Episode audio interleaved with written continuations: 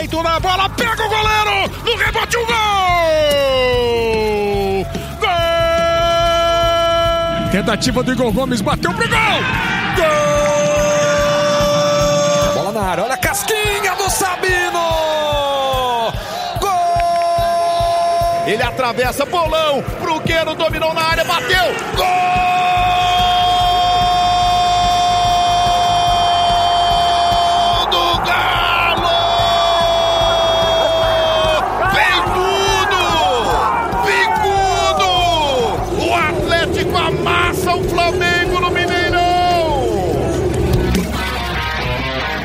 Dia, boa tarde, boa noite. Estamos chegando para mais uma edição do podcast A Mesa, a mesa redonda do GE.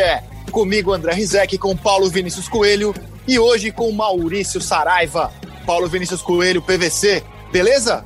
Chegou a semana da gente começar, depois de desmoralizar o VAR, vai chegar a semana da gente começar a desmoralizar os técnicos estrangeiros também? Rapaz, por que você quer desmoralizar os técnicos estrangeiros? Só por eu, causa eu, do nome? Eu não quero nada. Eu só acho é. que o futebol brasileiro começa a correr esse risco. Que teve reunião a noite inteira para discutir o que vai acontecer no Flamengo e de manhã a gente já falou assim: prefiro não falar nada antes da gente se acalmar. É, cara, olha só que situação. Na segunda-feira, o Palmeiras massacrou o Atlético Mineiro, que massacrou o Flamengo no domingo. O Flamengo que foi massacrado pelo São Paulo e pelo Atlético. Nessa soma de massacres aí, eu vejo o Palmeiras como o grande vencedor da semana, porque ele conseguiu diminuir a diferença que ele tinha para os líderes, vem de uma sequência muito boa, mas falaremos mais para frente dos desafios do Palmeiras, do Abel Ferreira, porque ele teve desfalques importantes a partir do jogo de ontem, de convocações de data FIFA. Assunto para daqui a pouco. Maurício Saraiva, que bom tê-lo aqui no nosso podcast. Seja muito bem-vindo, Saraiva. Ah, eu sou do tipo insuportável que você convida e eu aceito, Zé. É justo. A gente convidou porque a gente queria você aqui. obrigado, obrigado, Rezec, PVC. Olha, eu, eu tenho impressão na sua provocação, Rezec, que, na verdade, o que começa a acontecer nesse nosso país dos exageros e dos opostos sempre extremados é que boa parte dos treinadores estrangeiros eles vinham até aqui com um salvo-conduto de que supostamente eram melhores só porque passaram pela imigração agora começam a correr o risco de que sejam considerados os piores só porque passaram pela imigração. Quando o melhor a fazer é ver o trabalho que fazem, o que há de melhor, claro. o que há de pior, onde podem crescer. Isso me parece mais justo. Mas nesse nosso país aqui, em que tudo é branco ou preto, é problemático. Mas só o Domenech Torren está questionado, né? E, mas antes do PVC falar mais sobre o estrangeirismo, o, o que a, essa tendência que o futebol brasileiro abraçou nesse ano, com seis treinadores nascidos fora do país e são todos muito bem-vindos. Que bom que a gente se abriu para o mundo.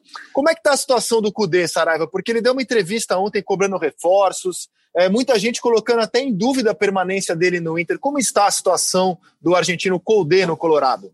Não é para agora, Rizek, não é para agora, mas eu tenho a impressão que ao final do campeonato essa pauta vai ser bem candente, assim, vai ser bem explosiva. Entre outras razões, primeiro porque terminará a competição e você vai ter uma medida real do trabalho dele, né? O, tipo, temos um resultado final. Segundo, porque na virada do ano, na virada da temporada, a multa, que hoje seria algo em torno de 14 milhões de reais, porque seria pagar todos os salários dele até o fim do ano que vem, hoje a multa em torno disso, 14 milhões.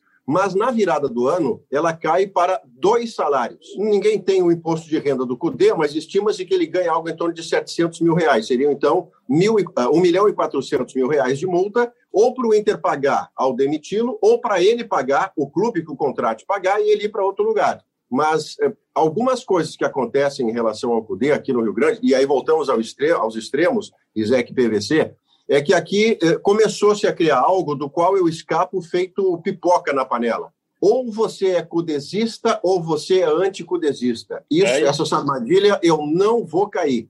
O que eu tenho feito pontualmente é dizer, olha, mais acerta do que erra. Quando erra, às vezes erra muito feio, aí tem que revisar, demora para revisar, mas acerta muito. O Thiago Galhardo é um acerto muito particular dele na função que destinou ao jogador. E depois de empatar com o Curitiba, do jeito que empata, tendo cinco modificações por fazer, só faz três.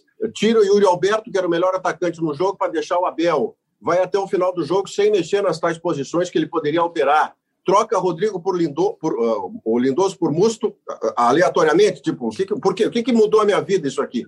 Então, no combo, você ainda empata com o Curitiba, ele fica mais vulnerável, né? Mas seria um baque enorme se ele saísse já. E isso eu não acredito que aconteça. Ao final do campeonato, me parece natural. Você faz um encontro de contas. Eu gostei do seu trabalho, você gostou de trabalhar aqui onde eu, onde eu lhe pago, então vamos adiante ou não vamos adiante. É, esse é o grande ponto, né? É, as pessoas estão, exatamente como disse o Maurício, ou você é CUDE, CUDEzista, ou é contra o CUDE. Ou você é Fernando Diniz, ou você é contra. As Exato. pessoas falam assim, eu acabei de receber uma mensagem na, na, no Twitter dizendo assim, é, você é do barulho mesmo, que você fica dizendo que não é para demitir técnico depois do Abel e do Luxemburgo. Eu não estou dizendo que, que vai melhorar ou que vai piorar o trabalho. Eu estou dizendo que você tem um compromisso com o que você fez de acerto e de erro. Então você tem um prazo. Enquanto a gente tiver uma epidemia de mudança de técnico, o jogo não vai melhorar no Brasil. É o jogo de uma, o campeonato não vai melhorar. Então, é, você tem que ser responsável pela decisão que você tomou. Então, tomou a decisão, assinou o contrato até o final do ano, vai até o final do campeonato. Depois você avalia e decide se continua ou se não, ou se não continua. Não precisa ser casado com o técnico, não é isso. Agora, é curioso, a situação do Domenech Torren é curiosa, porque também, Rizek, tem uma, uma simbiose tão grande entre o Flamengo e o Jorge Jesus, que o Flamengo toma oito gols em dois jogos e o Jesus toma nove gols em três jogos em Portugal. Ontem tomou 3 a 2 do Braga. Isso que dá desmanchar um casamento perfeito. Nenhuma é. das partes segue feliz depois. O, o Agora, a, a, fala, Saraiva. Desculpa te interromper aqui. Enquanto a gente está gravando, e, e, fica por tempo indeterminado a gravação, né? mas no momento em que a gente está gravando, eu abro aqui o ge.globo.rs e a manchete diz Cudê tem reunião com direção e aumenta a incerteza sobre o futuro no Inter. Aqui são dois pedaços a história, né? Um pedaço é uma relação tensa, de muita crítica, e às vezes é, aqui nós temos sim a oposição sistemática, aliás, a oposição sistemática ou a adesão automática, que é a mesma coisa que cudesista contra não cudesista, né? Mas em paralelo a isso, houve um interesse do Celta, que é um clube espanhol de tamanho médio, não, não é um clube que o Cudê vai lá para ser campeão espanhol, mas é um clube médio que manifestou semana passada interesse em contratar o Cudê. E aí, claro, uma moeda extraordinária, um país extraordinário para um tipo de exposição que é continente europeu. O Cudê, que para vir para o Internacional, primeiro preferiu terminar o seu trabalho no, no Racing, ele, em, em, princípio, fez a mesma coisa na proposta do Celta. Tipo, eu vou terminar o meu campeonato aqui e depois a gente fala sobre o assunto mas as coisas podem estar se precipitando. Na hora em que a gente está gravando, tem essa manchete aqui no ge.globo barra RS, uma reunião do CUDE com a direção. Seria uma derrota brutal, né? O, o futebol brasileiro perder o técnico do líder da competição para um clube médio do futebol espanhol. Eu vejo isso como uma derrota nossa aqui é. do país. Vamos aguardar. E enquanto gravamos, também chega a notícia, acaba de estourar aqui na tela do GE, que o Felipe Melo vai desfalcar o Palmeiras por até quatro meses e o time teve essa notícia muito ruim também que o Wesley não joga mais nesse ano. Então são desfalques importantes para esse Palmeiras em ascensão, que eu vou abordar daqui a pouco. Mas Paulo Vinícius Coelho, pegando o seu gancho da troca de técnicos, eu também penso como você, quer dizer, no mundo ideal, a gente espera acabar o campeonato, avalia o trabalho, como você e o Saraiva falaram, e aí a gente vê o que faz para a próxima temporada. Acontece que a gente tem alguns casos, e para mim são minoria, de times que trocam de técnico no meio do campeonato e voam, né? Os últimos dois campeões brasileiros foram assim.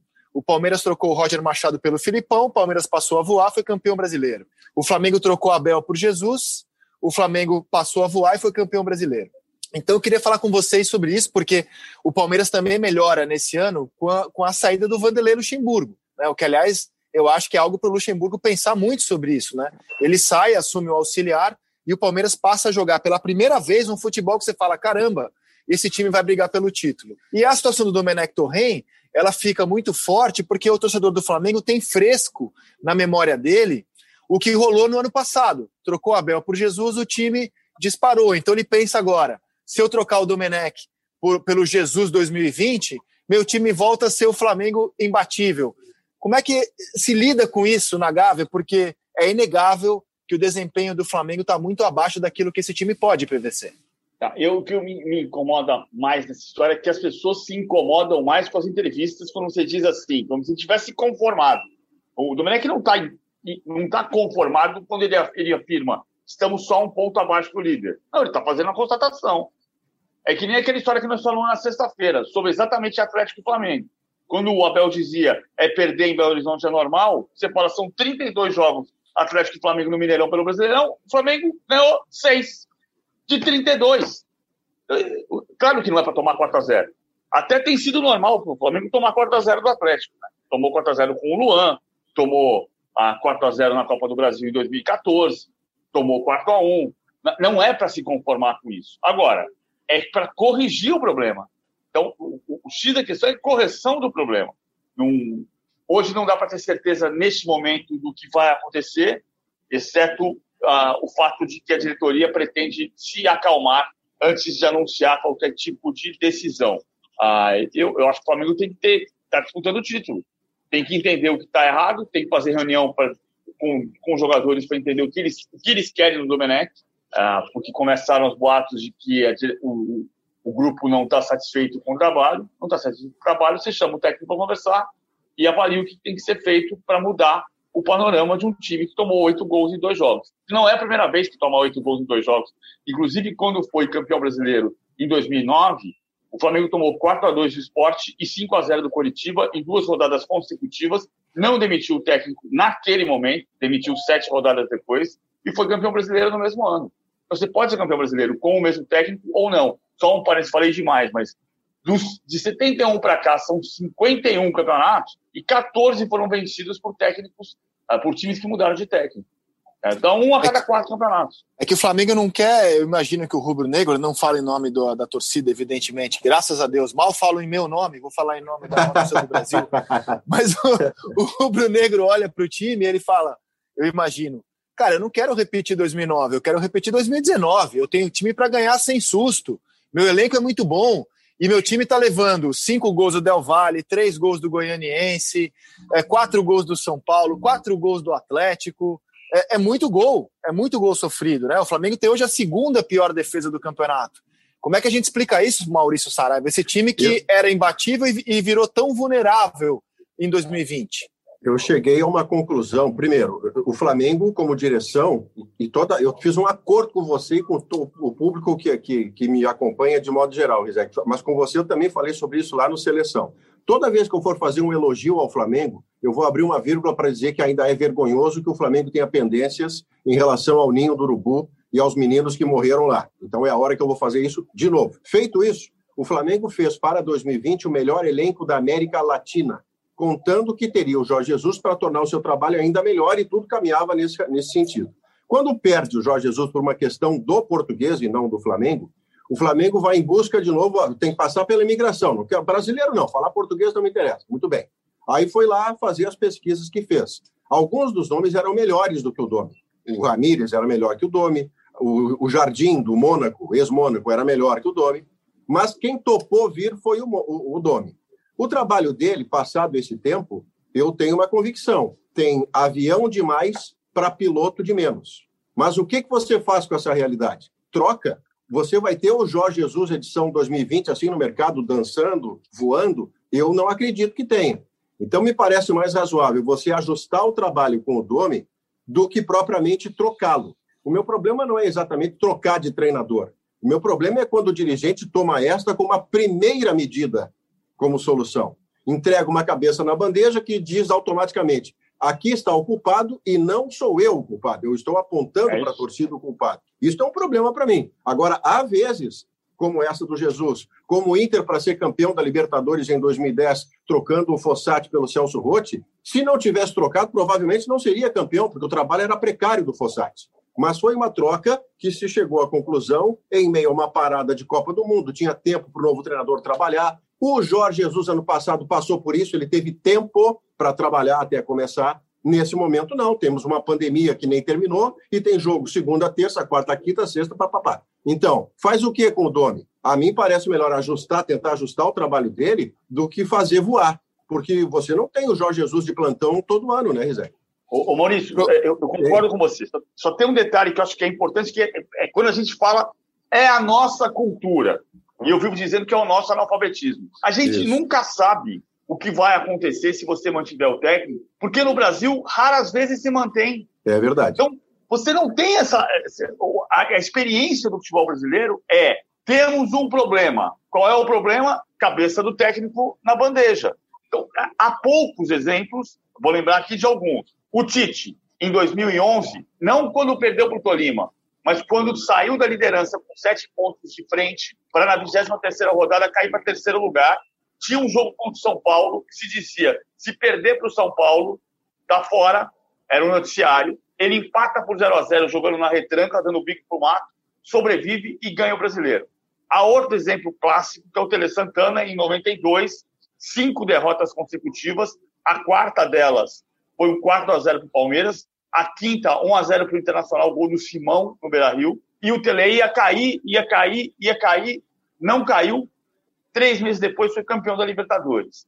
Existem maneiras, precisa haver maneiras de você virar esse ciclo. O Klopp tomou 7 a 2 outro dia do Aston Villa. Na verdade, o Klopp tomou 5 a 1 do Aston Villa, com um time reserva, né, porque o time titular estava no, no, Mundial do, de Doha, e tomou 7 a 2 do Aston Villa com o time titular. E eu, ninguém cogitou que ia mudar. Né? Claro que o Klopp é campeão da Europa, é o penúltimo campeão da Europa.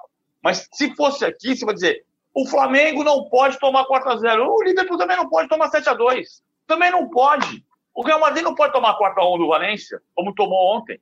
E não vai cair o Zidane. Então, é, eu acho que a gente tem que mudar esse, esse eixo. E não são eles, somos nós, nós como país, nós como país de futebol. Mas tem um detalhe, PVC, nesses nomes que você citou, é, por exemplo, quando o Corinthians mantém o Tite, o Tite já era um técnico com alguma história no futebol, né? Já tinha vencido uma Copa do Brasil brilhantemente pelo Grêmio, já tinha títulos, já tinha trabalhos para mostrar em 2011 o Klopp, você já sabe que ele pode entregar, né? Já, a gente já viu o que ele fez com o Borussia, já vimos o que ele fez no próprio Liverpool. É, no caso do Flamengo, manter o Domenech é manter uma aposta. A gente não, o Domenech, ao longo da vida dele, não entregou ainda um trabalho que você fala, o técnico é super capaz. Então, um, um dos problemas da gente trazer treinadores da prateleira B ou C da Europa é que são muito apostas, né? São, são treinadores muito iniciantes. No caso do, do Domenech, totalmente iniciante. Então você está fazendo uma aposta de que esse trabalho possa dar fruto. Não tem nenhum nada na vida do Domenech como técnico, Mas... não como auxiliar, evidentemente, que possa fazer nos garantir dizer que não, ele já ele vai fazer o Flamengo retomar o seu futebol porque ele já fez isso em tal clube, Mas... em tal clube, em tal clube. Isso é um Mas detalhe importante passada, também. Mas na semana passada, quem estava nesse cenário era o São Paulo em Belo Horizonte, que é a história de que não ganhou quatro partidas seguidas. E o que, que a gente falou aqui na sexta-feira? No ano passado, o São Paulo passou exatamente pela mesma coisa. O São Paulo, entre a 14 e a 21 rodada do ano passado, ganhou um jogo. Ninguém em Belo Horizonte estava lembrando disso. Mas perfeito.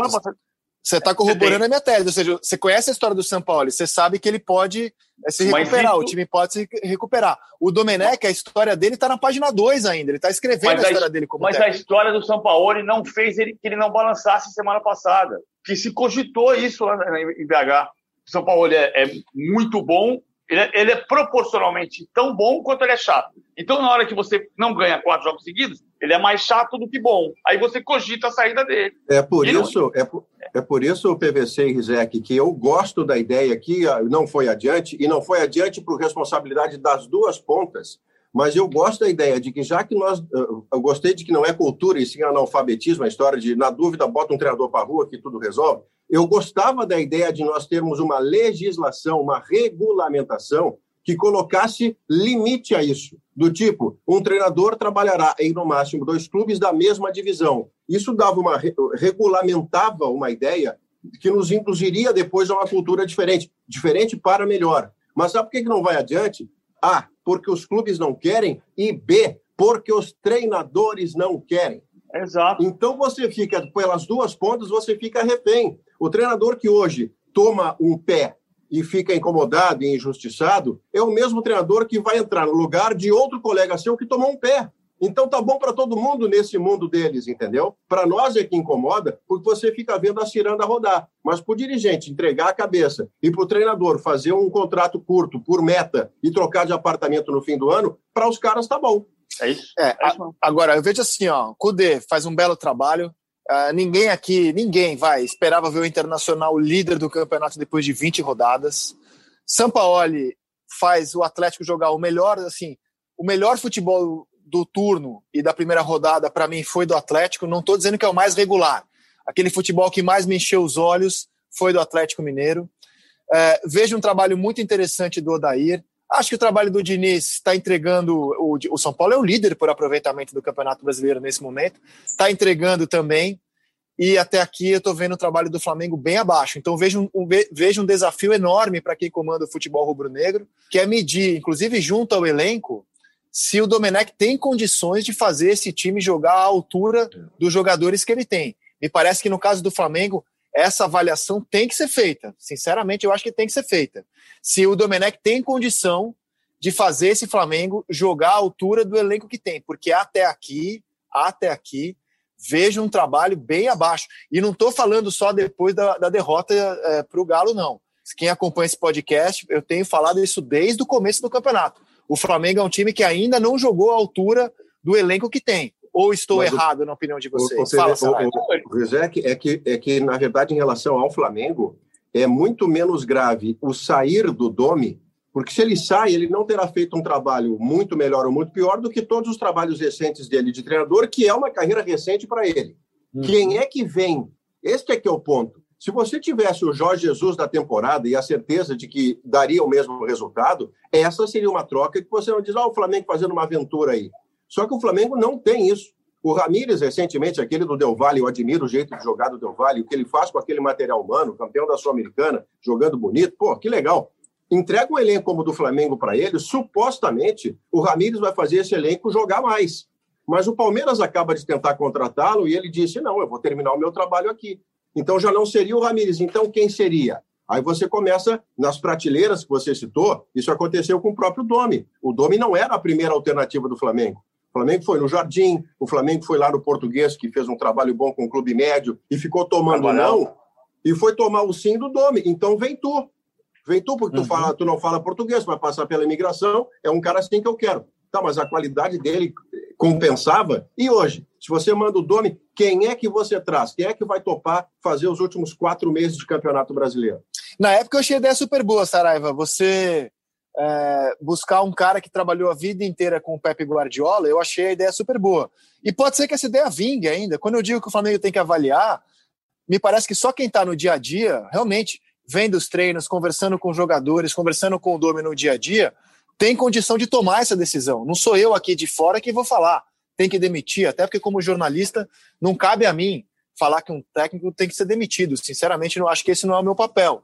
Eu só estou avaliando que até aqui o trabalho dele é abaixo e nós não temos nenhuma certeza, de certeza ninguém tem. Nós não temos assim nenhum elemento que nos permita falar.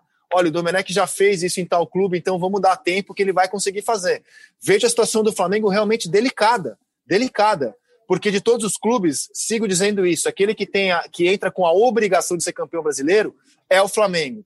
O Flamengo vai aceitar terminar o campeonato e eventualmente ficar em terceiro, quarto. Hoje o Flamengo é o quarto em aproveitamento no campeonato. Né? O São Paulo tem 64,7%, o Atlético Mineiro tem 61,4%, o Internacional tem 60% e o Flamengo tem 58,3%. Em aproveitamento, ele é o quarto. O Flamengo vai aceitar, ao final do campeonato, com o elenco que tem, ser o quarto colocado e só aí fazer a avaliação do Domenech Torren? São perguntas que eu trago aqui como jornalista. Não tenho as respostas, talvez PVC as tenha. Não, resposta não tem. Estou vendo aqui, estou voltando até 2013. É o pior, é o pior líder do campeonato. Estamos falando do terceiro colocado do campeonato. O Flamengo, há um ano, na vigésima rodada, tinha 10 pontos a mais. Na, em 2018, com o Maurício Barbieri, tinha 5 pontos a mais. Mas o líder, no ano passado, a essa altura, tinha 10 pontos, a, tinha 9 pontos a mais que o líder atual. Porque o campeonato está diferente. Ah, de fato, tem uma questão que é uh, o Flamengo voltou a discutir questões defensivas como discutia quando o Abel estava lá. É, o Abel destruiu a defesa que o Dorival Júnior montou. Ok, o Flamengo estava tomando muito gol e parou de sofrer. O Flamengo com o Domenech Torren voltou a tomar muito gol. Isso tem, isso tem que acertar. Seja com o Domenech Torren, seja com outro treinador, eu acho que tem que ir com o Domenech Torren até o final do campeonato. Ele tem que acertar. Ele não pode tomar 38 gols em 26 partidas. Ele não pode ter a segunda pior defesa do campeonato, mesmo tendo o segundo melhor ataque do campeonato. Também é outra coisa que é, uma, é, das nossas falácias, né? Todo mundo diz assim: ah, mas o time pode tomar três gols se fizer quatro. É o que está acontecendo no Flamengo. O Flamengo está tomando 4x0, 4x1, está tomando 5x0, 3x0, tem o, melhor, o segundo melhor ataque do campeonato e a segunda pior defesa. Não funciona. É, tem é, que corrigir no, a defesa. No meu mundo ideal, PVC, de ver futebol com encantamento, todas as vitórias do time para o qual eu torcesse seriam de 5 a 4 4 a 13 teria emoção até o final. Só que isso obriga você a fazer sempre essa tabela 4 de gols, porque você vai tomar uma tabela 3 de gols. E isso é Exato. é humanamente impossível. O Flamengo vai conseguir vencer o Bahia de 5 a 3, vai conseguir devolver quase integralmente a goleada para o Del Valle, mas também vai tomar a tabela 4 do São Paulo em Atlético em uma semana. E não vai ter feito nenhum gol, vai ter feito um gol só em cima dos caras. E aí vai, vai ficar desproporcional para a torcida, porque o pessoal está muito acostumado à ideia, quando dá certo, né? Pô, meu time é demais, ele pode tomar três, porque ele vai fazer quatro. Tá, mas quando eu tomo quatro e não faço nenhum, as outras torcidas do mundo vão em cima da sua, vão dizer assim: como é que é ficar tomando tabela quatro? E aí o pessoal não gosta. A competitividade é o equilíbrio, né? O Sarai, viu o Grêmio, cara, que assim, ó, o Grêmio chegou a. tá com três vitórias seguidas no Campeonato Brasileiro, mais duas na Copa do Brasil, então uma sequência de cinco vitórias, mesmo sem praticar um futebol brilhante, é um futebol competitivo, né? Na, nos últimos cinco jogos. E o Grêmio hoje é o oitavo colocado com 30 pontos e um jogo a menos em relação ao Internacional, que tem 36. Então, assim, na matemática, o Grêmio chegou no bolo de cima ali, Saraiva. Do primeiro ao, ao, oitavo, tá todo mundo coladinho, Saraiva. Eu não acredito no Grêmio candidato ao título, porque, embora a diferença de pontos ela não seja muito significativa, o Grêmio tem que fazer a campanha perfeita, enquanto todos os outros que estão à sua volta ou logo acima têm que fazer uma campanha desastrosa, uma campanha de Série B. É, o, é a tempestade perfeita pró-Grêmio, que eu não acredito ser possível. Mas para a vaga direta de Libertadores, e especialmente para suas candidaturas de Copa do Brasil e de Libertadores, esse crescimento do Grêmio é extraordinário. A tal da decolagem que o Renato dizia tempos atrás, não, a qualquer hora vai decolar. O pensamento mágico de que a qualquer momento a bola vai começar a entrar e vai haver decolagem, ele não existe. O que existe é você entender, e o Renato é o primeiro a saber disso, que para haver a tal decolagem e a bola começar a entrar, você vai tomar providências para que isso aconteça. E uma das providências é a volta do Jean-Pierre, né? naturalmente ele entra no campo, toca na bola a primeira vez e muda de patamar a qualidade do Grêmio. Ontem o meio-campo era todo feito na base. O Darlan, que ontem quando a gravação fica, mas a gente está gravando pós uh, Grêmio 1 Fluminense 0 no Rio de Janeiro. Então foi uma vitória que aí juntou Rizek e PVC.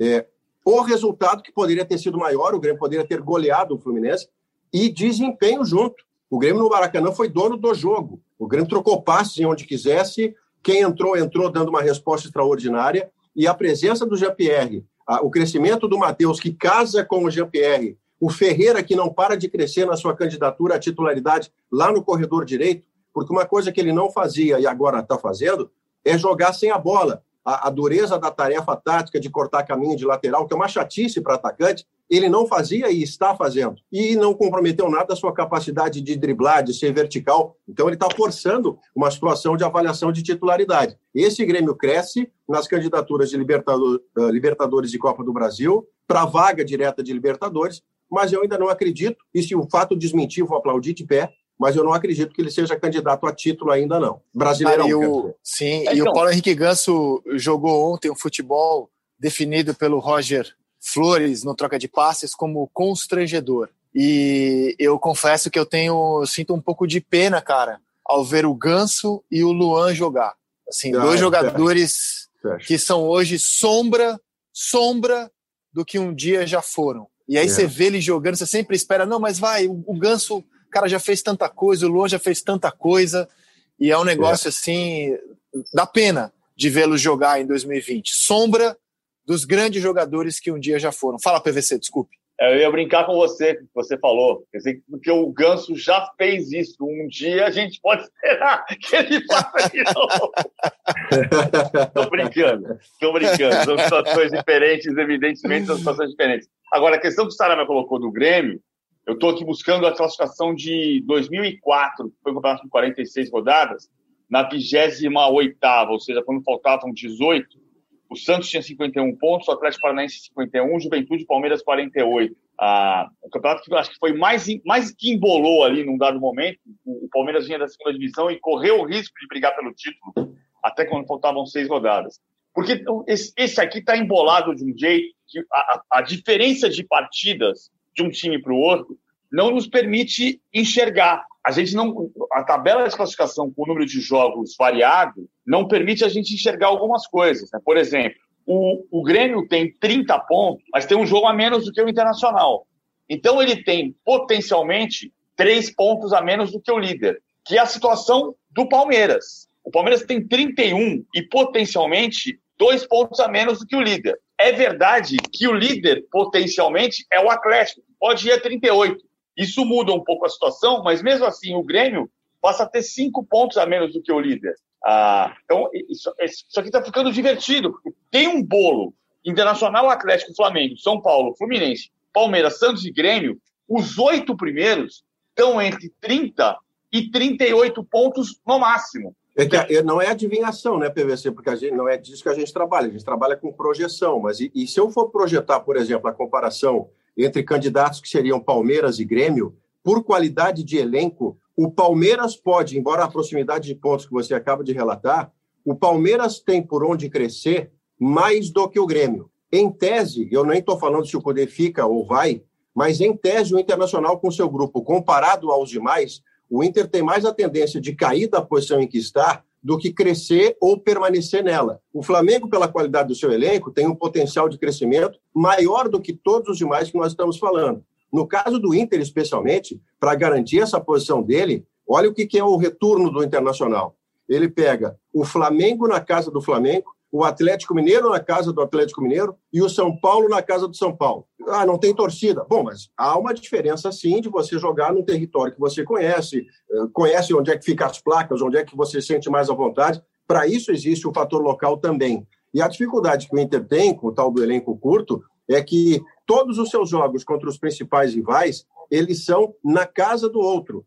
E o Inter, nesse momento, inclusive pela crise que crise, palavra forte, pela turbulência que está vivendo, é, em relação à permanência do CUDE, abre demais a sua, a sua perspectiva. Enquanto o Grêmio tem um crescimento nas candidaturas de eliminatórias, de competições eliminatórias, me parece maior do que no brasileiro, por conta do elenco que o Grêmio tem, comparado aos seus principais candidatos, aos seus principais rivais. Ouça-se Palmeiras, Atlético Mineiro e Flamengo. É, é que assim, o, eu acho que tem isso mesmo. Agora, isso, se você olhar para esses oito, a distância deles permite que qualquer um possa brigar pelo título, possa sonhar. Eu não acho que o Fluminense vai brigar pelo título. O Fluminense tem 32 pontos, quarto a menos do Internacional. O Grêmio está mais perto, teoricamente. Sim. Porque porque ele, tem, ele pode ter três pontos a menos do que o Inter. Eu acho que o Atlético pode ter uma chance de, de conseguir avançar, porque o Atlético vai pegar o Internacional em casa, vai pegar o Palmeiras em casa, vai pegar o São Paulo fora. O Flamengo ele já pegou e já destruiu. Ah, mas, assim, é, o campeonato está com uma, um, um, um, equilíbrio que a gente não imaginava. Primeiro que a gente começou aquela história que, assim, vai ser Flamengo ou Palmeiras. Aí o Palmeiras ficou para trás. O Atlético anunciou, mas Acho que o Flamengo Fluminense não, não deve brigar, o Santos não deve brigar, mas esses seis internacional, Atlético, Flamengo, São Paulo, São Paulo, Palmeiras e Grêmio, podem sonhar. Sonhar. Se vai acontecer, a gente vai ver daqui a pouco. Sonhar não custa nada. Uh, e sobre o Palmeiras, cara, o futebol que o Palmeiras jogou desde a saída do Lucha coloca o time como candidato, obviamente. O problema para o Palmeiras são os desfalques, né? O time perdeu o Felipe Melo, quatro meses, a previsão para voltar a jogar. Perdeu o Wesley, ou seja, o Felipe Melo vinha jogando muito bem, fazendo a diferença. O Wesley também, e tem esses dois desfalques. Fora as convocações que vão alijar o time em semana da data FIFA. Agora, o Saraiva e amigos que ouvem o podcast, quero fazer aqui um desabafo contra Paulo Vinícius Coelho, porque ele acabou com o meu domingo ontem, cara. Tô lá em casa, tô lá em casa, assim, como eu sabia que eu ia, eu ia assistir Vasco e Palmeiras em São Januário, eu falei, cara, eu não vou ligar a TV em Liverpool City, porque depois de assistir Liverpool City, tudo vai ser ruim para mim. Aí o PVC manda um WhatsApp. Tá vendo o Liverpool City? Já tava 1 a 0 E eu não tava vendo o jogo ainda. Falei, caramba, vou ter que ver, né? A PVC me cobrou. Liguei. Foi um dos jogos mais legais.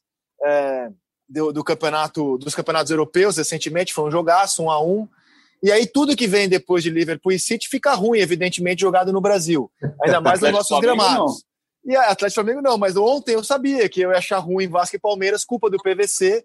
Aliás, muita gente acabando com o jogo, dizendo que foi uma partida horrorosa. Eu acho que muito é em função disso. A galera viu City Liverpool, aí você liga em Vasco e Palmeiras, é, é duro mesmo, porque a comparação fica na sua mente. Eu queria fazer uma defesa desse jogo, não da, da beleza, não da estética, que foi um jogo realmente parado, mas eu, eu não sei se o PVC concorda. Eu vi a partida assim, PVC. O Ricardo Sapinto, obviamente, olhou para o elenco e falou: Eu não vou encarar o Palmeiras de peito aberto. Fechou tudo que ele podia, é, abriu o Benítez na direita e falou assim: vou tentar numa bola do Benítez para o cano fazer o meu gol. E quase fez. Né? O Vasco teve duas chances quando estava 0 a 0 de fazer um golzinho nesse esquema. Benítez na direita, bola na área, cano faz.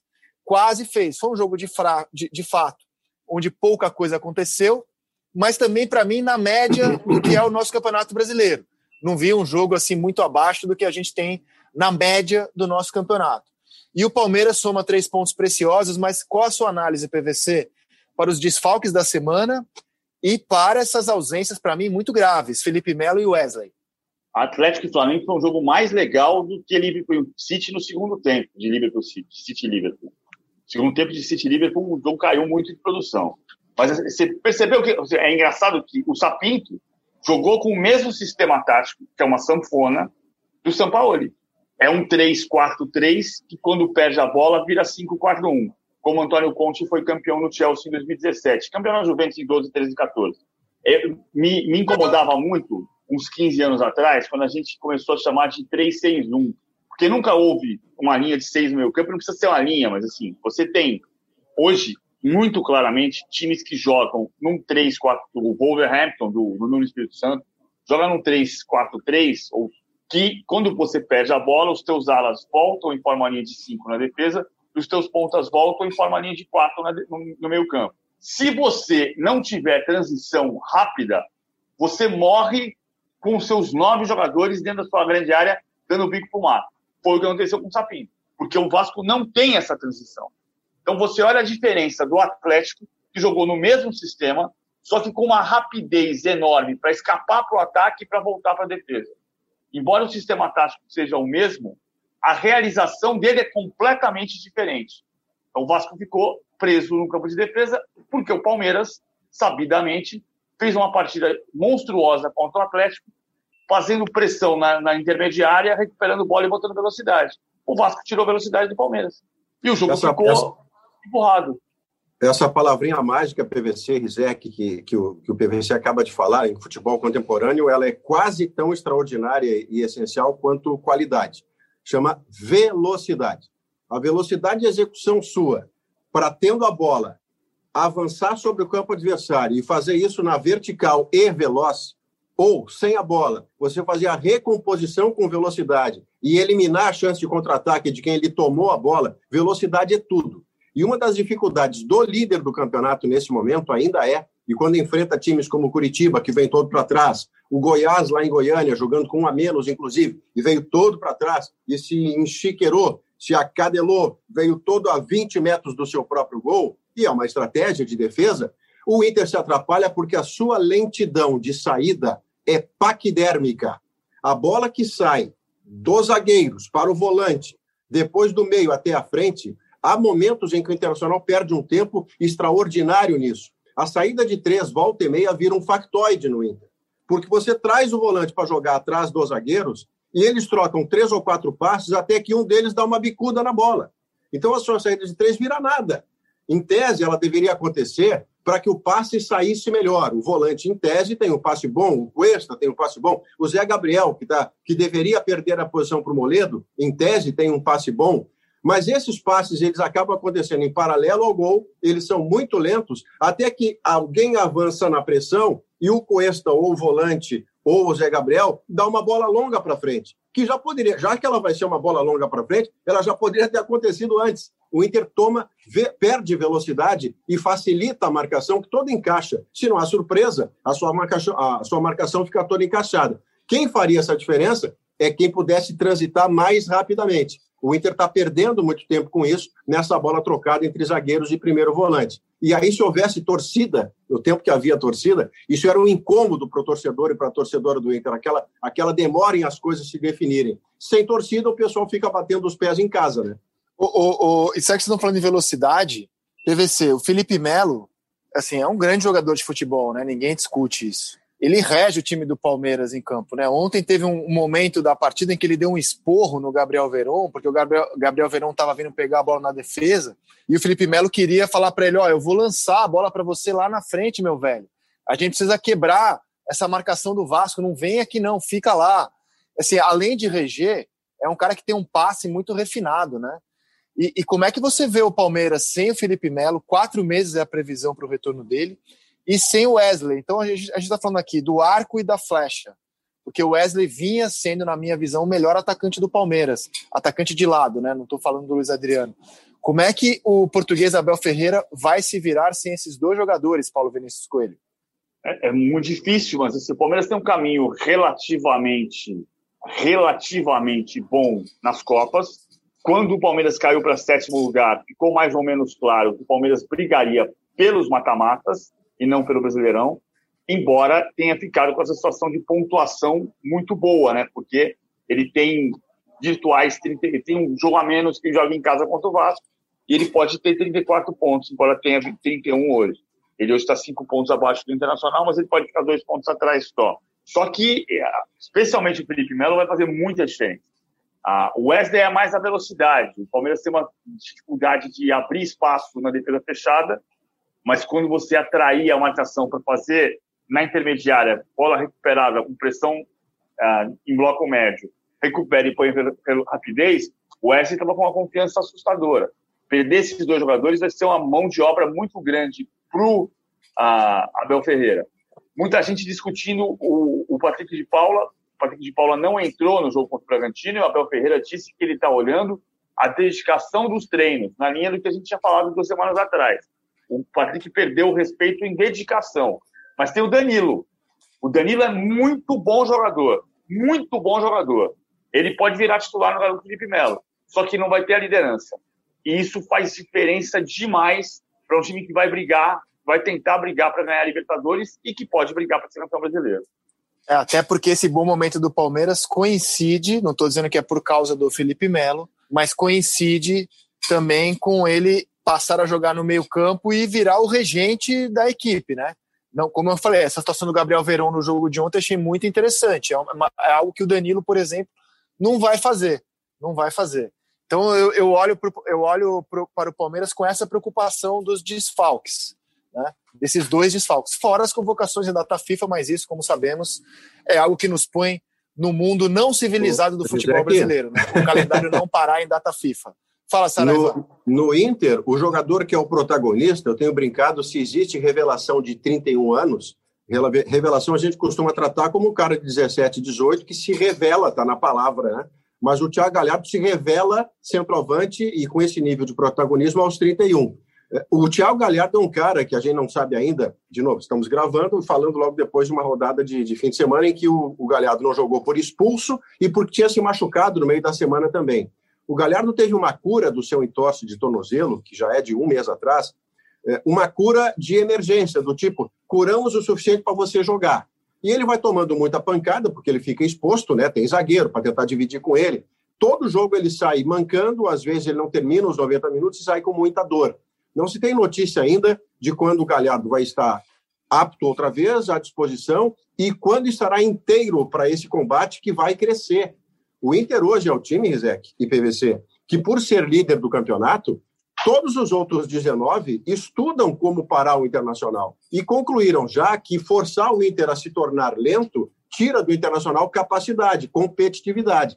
O Thiago Galhardo é um cara que, quando está em campo, eh, na função que o Cudê destinou a ele, o Galhardo é grato ao Cudê por isso, ele tanto pode ser o homem terminal para conclusão, mas ele também, já que é meia de origem, ele também vem jogar na linha dos meias e disso se beneficiam os outros que passam por ele e vão tramar com ele no campo de frente. Sem o Galhardo, essa inventividade, essa alternativa tática cai drasticamente, porque o Abel não faz, o Yuri é nove, é de explosão, ele não é de, de raciocínio, de fazer o, o, trabalho de um articulador. Então, o Inter perde sem o Galhardo não só a capacidade de conclusão, perde também em inventividade no meio-campo. E o Galhardo está descontado. A gente não sabe ainda quando volta. A presença do Galhardo é o que vai medir o quanto o Inter pode para cima ou para baixo. Ô Saraiva, e, e, você achou injusta a expulsão do Heitor? É, eu, eu pergunto a você porque eu não via o jogo ao vivo uhum. e, e, acho muito difícil quando você analisa só o lance na comparação com quem viu o jogo ao vivo, que pode medir Sim. melhor a temperatura da partida e tal. O contexto, vendo né? o contexto, vendo só o lance isoladamente, confesso a você que não achei um, não achei nenhum absurdo a expulsão do, do Heitor. E você? É, é, não é uma expulsão absurda, porque há um contato de alguém que cai e talvez pudesse evitar essa queda com a chuteira na perna do jogador. Eu estava na transmissão da RBS TV, o, o PC Oliveira era o nosso comentarista de arbitragem, e ele disse que valeria um segundo amarelo. Não querendo discordar do PC, que é o homem do apito e fez a vida dele inteira no campo, mas eu tive a impressão que era um lance que o, o, o juiz poderia deixar passar com uma advertência, porque o Heitor, primeiro, ele não estava sendo violento ao longo do jogo, ele tomou um cartão amarelo por uma falta de contenção de contragolpe, justo por cartão amarelo, mas ele não era um cara que estava sendo violento ou imprudente ao longo da partida. E quando ele salta, a impressão que eu tive é que ele salta para não tocar no Robson. E não para pular e dar com as travas da chuteira na perna do jogador. Isso, para mim, poderia ser levado no contexto. E, e dizer: olha, o Heitor, você está na conta agora, viu? A próxima você está fora, mas essa eu ainda consigo levar. A arbitragem preferiu o expulsar mas ela tinha elementos para isso na regra, né? Tanto é que o PC defendeu a expulsão. Não é um absurdo. E mais, e mais. Eu não acredito que se explique pela expulsão do Heitor, Rizek e PVC, o empate do Inter, porque o Inter melhora com um jogador a menos. A entrada do Nonato no lugar do Marcos Guilherme, o Internacional fica melhor, faz o 2 a 1 perde a chance com o Patrick de fazer 3 a 1 e vai tomar o gol da bola vadia, o gol da bola parada do escanteio. Então não é a expulsão do Heitor que explica o empate do Inter, não. E Paulo Vinícius Coelho, tem algo na regra, algo nos muitos compêndios sobre a regra do pênalti que possa defender a penalidade marcada a favor do Bahia no último lance do jogo, decretando a vitória por 1 a 0 e deixando o Botafogo na zona do rebaixamento? Foi pênalti, PVC? Não, não foi pênalti. A bola bate primeiro na coxa, depois vem, na, vem no braço, não é pênalti. Não, não tem. E aí, com o auxílio do VAR, é, é inadmissível marcar o pênalti daquele na última bola do jogo. Botafogo foi prejudicado, entra na zona de rebaixamento, vai ter a estreia do Ramon Dias na segunda-feira da semana que vem contra o Bragantino, mas já com uma situação muito mais delicada. Hoje, Botafogo e Vasco estão na zona de rebaixamento, com dois pênaltis discutíveis. Sair para comprar pão de manhã, dois, um Botafoguense e um Vascaíno discutindo. Não foi pênalti.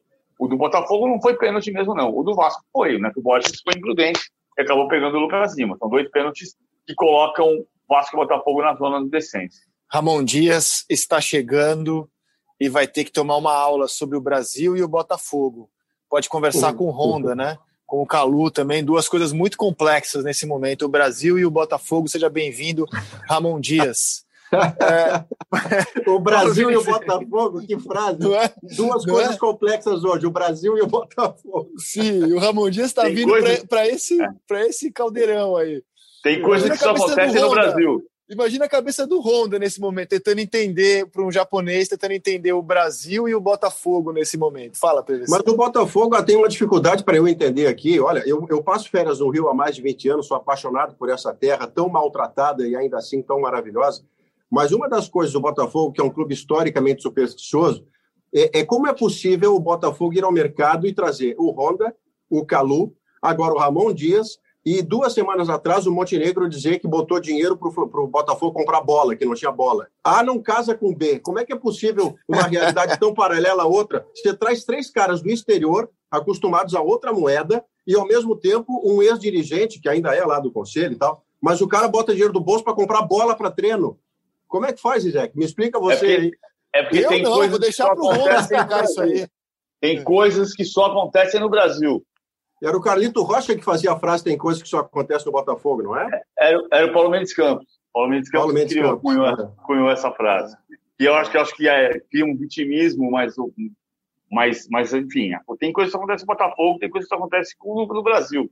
O, acho que tem uma, uma vantagem dos técnicos, uma das várias vantagens de técnicos estrangeiros estarem aqui é eles se chocarem com aquilo que nos parece normal. Por exemplo, o gramado de São Januário. Por exemplo, não ter que um dirigente colocar dinheiro para comprar bola num time, num clube de futebol. Tem coisas que a gente não pode aceitar como normais e a gente aceita no Brasil como se fossem coisas absolutamente tranquilas. Ter um o mês de 90 dias. A luz de São luz. Januário também me inspira a dançar bolero, não a ver futebol. Exatamente. Ô, Paulo Vinícius Coelho, e o São Paulo, hein, meu velho? Você comentou a virada sobre o Goiás no sábado. É, como é que você viu a atuação do São Paulo? Não jogou bem, não jogou bem. Foi um time que dependeu muito. Não, não é problema você cruzar bolas para a grande área. O problema é o exagero. Ele revela a falta de aproximação e de criatividade. Ah, São Paulo abusou disso. São Paulo teve muitas as melhores chances em cruzamentos e chutes de fora da área. Fez um gol no chute de fora da área. Mas era jogo para ganhar. Era um jogo que tinha que vencer. Não, não, é, não era possível perder ponto para o Goiás. E à medida em que os adversários diretos pelo título estão perdendo pontos, e o São Paulo não perde, aquela vantagem que a gente dizia na semana passada, São Paulo perdeu 18 pontos no campeonato. E o Flamengo, por exemplo, já perdeu né, 23, 20, 25. 25. São sete pontos de diferença potenciais, não são pontos reais. Porque o São Paulo tem que ganhar os três jogos adiados contra Goiás, Ceará e, e Botafogo. Jogos que agora têm datas, mas o São Paulo não vai jogar às terças e quintas como fez o Flamengo naquela semana de Goiás e Bragantino. Agora você vê, cara, estamos chegando no fim do podcast. Eu estou aqui pensando o que, que eu posso falar do Corinthians é tão, desanim, tão desanimador ver jogo do Corinthians que assim você fica pensando, tá, o que, que eu posso falar da camisa, do gramado, da luz, porque os jogos são todos muito parecidos, a discussão é sempre a mesma.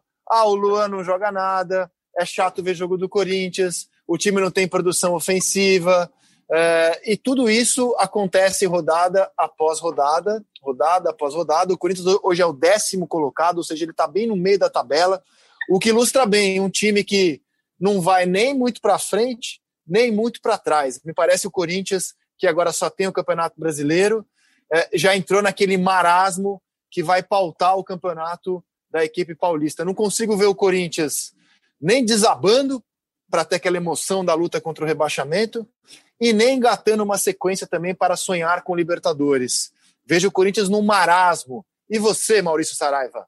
Se qualquer, se qualquer um de nós, como jornalista, pudesse cobrar de torcedor menos paixão e mais raciocínio, eu diria para um corintiano ou para uma corintiana hoje o seguinte: fecha o acordo em três vias pela décima colocação, porque vai terminar 2020 e virá um novo horizonte, as coisas lá para frente poderão melhorar. Mas na décima posição, você fica nesse marasmo, que é a expressão correta que se usa, Rizek, não vai campeão, não vai vaga direta nem indireta de Libertadores, mas também não vai sofrer algo que corintianos e corintianas já sofreram, que é a agonia do risco e até da consumação do rebaixamento. Então, nessa temporada da pandemia, em que você tem tanta dificuldade, não há dinheiro para contratar, fez um investimento no Luan acreditando eu vou recuperar o Luan e o Luan não parece disposto a se recuperar coisa alguma, fecha por décimo colocado. Mas torcedor não vai ter isso. O torcedor do Corinthians, acostumado a tanta vitória, vai ficar incomodado com isso. Fosse eu corintiano, Zé, que eu assinava, olha, assinava, botava tabelião, eu fazia tudo que era preciso. É, é possível ir para a Libertadores, não se ele chegar, mas se a Libertadores for ao Corinthians, for ao G10, número de vagas, é. se o número de vagas aumentar, né? De repente é. o Bahia, é campeão da Sul-Americana e, e, e, se mete lá entre os seis primeiros colocados, o que não me parece muito provável nesse momento. O clube brasileiro é. ganha Libertadores, você aumenta o número de vagas, aí a Libertadores pode chegar até o Corinthians. Difícil é acreditar que este Corinthians chegará até a Libertadores, embora eu ache que o Mancini melhorou o time em relação ao que vinha acontecendo nas mãos do Coelho, com medidas muito simples assim. É, o Mancini, para mim, melhorou o Corinthians, mas não consigo ver essa melhora capaz de fazer do Corinthians um time interessante. Um time que, por exemplo, separa, como eu paro para ver o Fortaleza jogar, como eu paro para ver o, São Paulo do Diniz jogar, como eu paro para ver o Internacional muitas vezes, porque eu acho interessante observar como o Cudê consegue tirar muito de pouco, como eu sempre espero algo do time do Grêmio, como eu vejo o Flamengo, como eu vejo o Galo, eu não consigo ver atração. Assim, vou parar, vou dedicar duas horas do meu tempo para ver o Corinthians jogar, a não ser, é claro, por paixão ou obrigação profissional. Mas e você, Paulo Vinícius Coelho, que adora ver futebol, você consegue ver prazer em assistir a jogos do Corinthians? Ah, o Corinthians, o Corinthians não, não é prazer. É, eu gosto de futebol. Agora, sim, o Corinthians estava em 17 lugar quando chegou o Mancini e está em décimo. Subiu sete posições. Daquelas subidas irreais, né? Porque daqui a pouco você pode descer de novo. Quem, quem subiu de verdade com mudança de técnico foi o esporte, né? Que está em nono lugar. E está ali brigando, está na zona de rebaixamento está subindo. Ah, não melhorou. Foi estranho até ele escalar o, o Luan como titular, perdeu o Casares, apostou no Luan, não acontece nada, não acontece nada. Acho que o que aconteceu foi o Davó, que, que começou a criar algumas oportunidades, perdeu um gol escancarado. Um Nossa, foi péssimo o Davó é, sábado. É. Um pouquinho antes de sair o gol do Atlético Goianiense, o Davó teve a chance clara. Ah, mas eu acho, eu acho que o Corinthians vai, ficar no, vai morar no bloco do meio mesmo, disse o Saraiva. Fecha em décimo lugar e a tendência é ficar por ali fazer meu protesto antes da gente acabar aqui. Eu não aguento mais esse negócio de uniforme em reserva. O Flamengo vai jogar no Mineirão. Ah, eu vou contigo, PVC. Pra é. que a camisa branca? Só não serve para confusir mais. Não, é. faz, não faz sentido é. nenhum. Aí o São é. Paulo vai jogar em casa de preto. Gol do Goiás é, é, é só para vender camisa. Agora, Mas é bonita a camisa, hein? Mas é bonita, hein? Eu não discuto. O uniforme 3 é para jogar fora de casa quando precisa. É bonita, vai Paulo... pro samba com ele, Rizé. É isso. São Paulo vai jogar contra o Bahia na Fonte Nova. O Bahia de branco, o São Paulo se veste de preto. Agora, não precisa jogar de preto na sua casa. É, é, sabe o que vem de camisa? Não é o Flamengo jogar e tomar 4x0 do Atlético usando a camisa branca, que vai vender camisa. No ano passado, o Flamengo bateu o recorde de venda de camisa rubro-negra, porque foi campeão. Não é. existe é. marketing melhor do que ganhar, do que ser campeão. Aqui o que aconteceu, deve ter acontecido qualquer outro clube que usasse, mas o Inter, por exemplo, fez um lançamento de uma camisa cor-de-rosa para o mês anterior, do outubro rosa, e jogou uma partida de cor-de-rosa, se não me engano, ganhou, e a camisa de fato ficou muito bonita. Esgotou e a fornecedora nem renovou, porque era, era datado, né? era institucional, era o mês rosa do, do, do, da prevenção do câncer de mama. Mas aquela camiseta ficou muito bonita e tal mas eu concordo com o PVC. O Flamengo e Atlético Mineiro, eh, o Flamengo de branco, você vai me sentar com uma junta de marketing e não vai me convencer de que foi uma boa medida. Muito bem, com esse conservadorismo nos uniformes, encerramos aqui essa edição do nosso podcast A Mesa. É, Maurício Saraiva, é um prazer, um barato tê-lo aqui conosco. Volte mais vezes, hein? Grande abraço para você e até a próxima. Volte mais vezes, é um risco seu, porque eu vou voltar. Abraço. É justo. Valeu. Paulo Vinícius Coelho, eu quero que eu faça uma convocação aqui para na sexta-feira você aparecer com o uniforme 3 aqui de qualquer clube, desses que você não gosta, uniforme nada a ver, com uma cor nada a ver. Eu tô, eu, eu trago eu tô com o uniforme do Lyon, faz... olha aqui, ó. É. Camisa azul do Lyon, nem existe mais é. essa camisa. É. A gente faz um programa só com uniforme 3 na sexta-feira, eu trago uma também. Combinado? Tá bom. Combinado, tô de bola. tá bom.